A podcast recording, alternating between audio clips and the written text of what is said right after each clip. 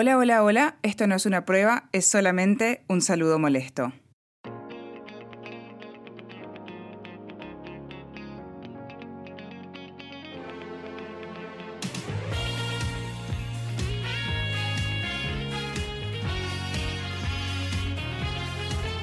¿Qué tal? ¿Cómo andás? ¿Qué contás? Soy tu amiga feminista. Sí, sí, la que a tu novio le cae mal, la que se pelea con señoros en Twitter, la que a veces llamás cortamambo. M acá en persona.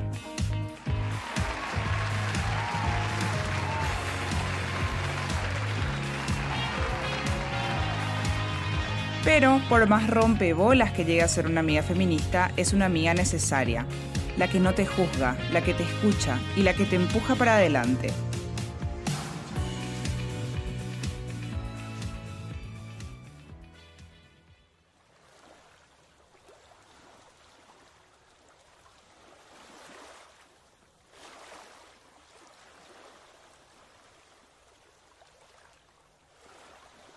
Me encontraba frente al temible mar. Hacía calor, ese calor intenso, en el que el solo hecho de estar sentada te hace sudar. A mi alrededor veía gente disfrutando. Niñas, niños, adultos, ancianos, adolescentes.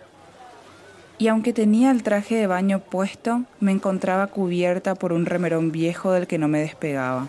Mi protección contra el mundo, contra el juez invisible. Protección, pero a la par castigo. Mi castigo por haber tomado helado casi todos los fines de semana. Mi castigo por no haber hecho tres horas de ejercicio diarias. Mi castigo por no llegar a la meta.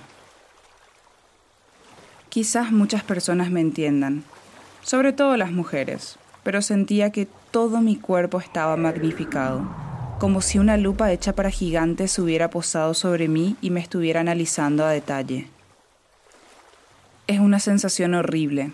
Pareciera que todo pesa aún mucho más. Las piernas, los brazos, la panza, las imperfecciones. De la nada, una vocecita surgió en mi cabeza. Probablemente no volvamos a ver el mar en mucho tiempo. Quizás hasta sea la última vez. ¿Qué? Pregunté un poco asustada. ¿Por qué? ¿Por qué decís eso? Porque es cierto, me respondió. No sabemos qué pueda pasar. Quizás mañana yo ya no funcione. Quizás regresar a la playa no sea tan sencillo en los próximos años. De verdad, no sabemos qué puede pasar mañana. Era él, sí, mi cuerpo, interrumpiendo mi castigo. Me molesté mucho. Era él quien no había respondido al ejercicio, al conteo de calorías, quien me había impedido llegar a la meta. No, le dije. Si estamos acá es tu culpa. Nunca haces nada bien. Nunca respondes a lo que quiero. Siempre terminamos rompiendo la dieta, cansándonos, no haciendo lo que tenemos que hacer. Ahora bancátela. Por unos instantes se quedó en silencio. El mar rugía. Una lágrima bajaba por mis mejillas y yo intentaba ocultarla con la mano. Ey, Guada, ¿te acordás cuando salimos a bailar hasta las 5 de la mañana una vez? Preguntó tímidamente. Sí, respondí en tono seco. Fue divertido, ¿verdad? Continuó. Sí, afirmé, riendo un poquito. O esa vez que tuvimos un día de mierda en el trabajo y al llegar a casa horneamos galletitas y se las llevamos a nuestros amigos. Decidí dejarle hablar. Sí, contesté. ¿Te acordás cuando mamá lloró y nuestros brazos le abrazaron? ¿O aquella ocasión en que nuestras manos rescataron un perrito de la calle? Cuando nuestras piernas caminaron hasta cansarse recorriendo una ciudad nueva? Cuando nuestra boca probó nuevos sabores? Cuando nuestro estómago nos dejó tomar todo el helado que nuestra abuela nos compró como premio por haber terminado las clases? O también está la vez que nuestra pancita sirvió de almohada para que los sobris duerman una siesta esa ocasión donde nuestros ojos lloraron de alegría por una buena noticia, o el momento en el que nuestra nariz encontró un perfume avainillado que tanto nos gustaba. ¿Cuál lo que es tu punto? Pregunté bastante irritada. A pesar de todo lo lindo que hice, que hicimos, de verdad no me merezco entrar al agua. El silencio se amplificó y fue en ese momento cuando me di cuenta, ¿por qué mi cuerpo no era bueno? ¿Por qué este cuerpo, que tantas cosas lindas hizo, no se merecía disfrutar del calor? ¿Por qué mi cuerpo no era suficiente? ¿Por qué él no había llegado al verano? ¿Quién puso esa vara tan alta? Entonces mi cuerpo me hizo mirar a mi alrededor. Y lo vi.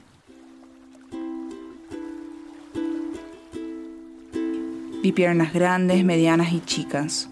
Vi brazos de todos los tamaños. Vi pancitas que no eran planas o que tenían rollitos al sentarse. Vi cuerpos diversos, ninguno igual al modelo de la meta. Ninguno era como debían ser, y sin embargo eran. Eran felices, eran libres, disfrutaban.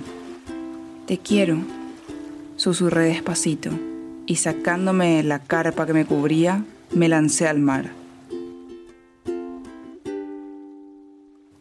Yo sé que suena muy cliché, pero me tomó casi dos décadas de existencia encontrar una respuesta. Para la sociedad, para los estándares de belleza que nos impusieron, nunca vamos a ser suficientes. Aunque logremos tener la cintura de Shakira, las piernas de Jennifer López o el abdomen de Britney Spears, porque hasta las mismas mujeres perfectas las han criticado.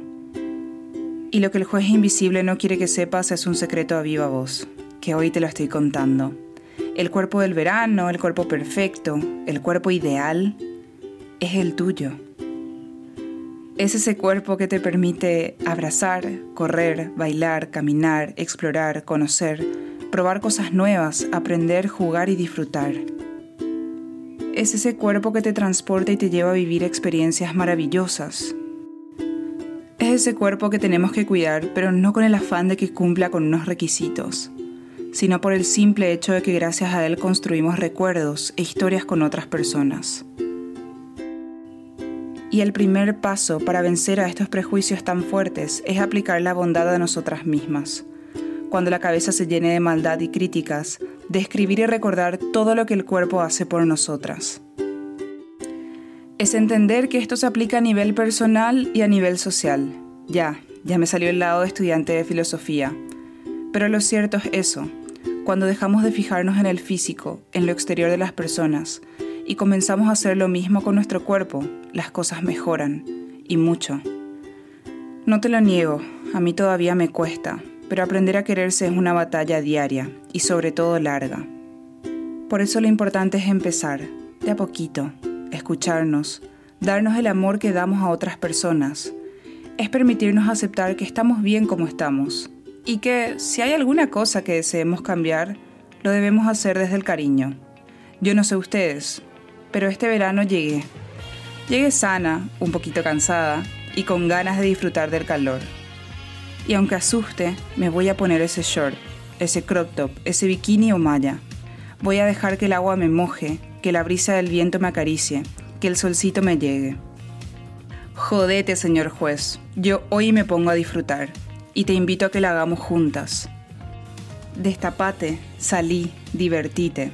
Y cuando el bajón quiera aparecer, recordá, este cuerpo te llevó a estar donde hoy estás. Gracias por acompañarme en esta charla. Yo me tomo un merecido descanso y espero que ustedes hagan lo mismo. De seguro nos volvemos a encontrar en el futuro, con más conversaciones molestas, incómodas, pero necesarias, como lo soy yo, Wada Costa, tu amiga feminista. Esta edición especial fue realizada en colaboración con el equipo de Porandú, del Servicio de Paz y Justicia Paraguay.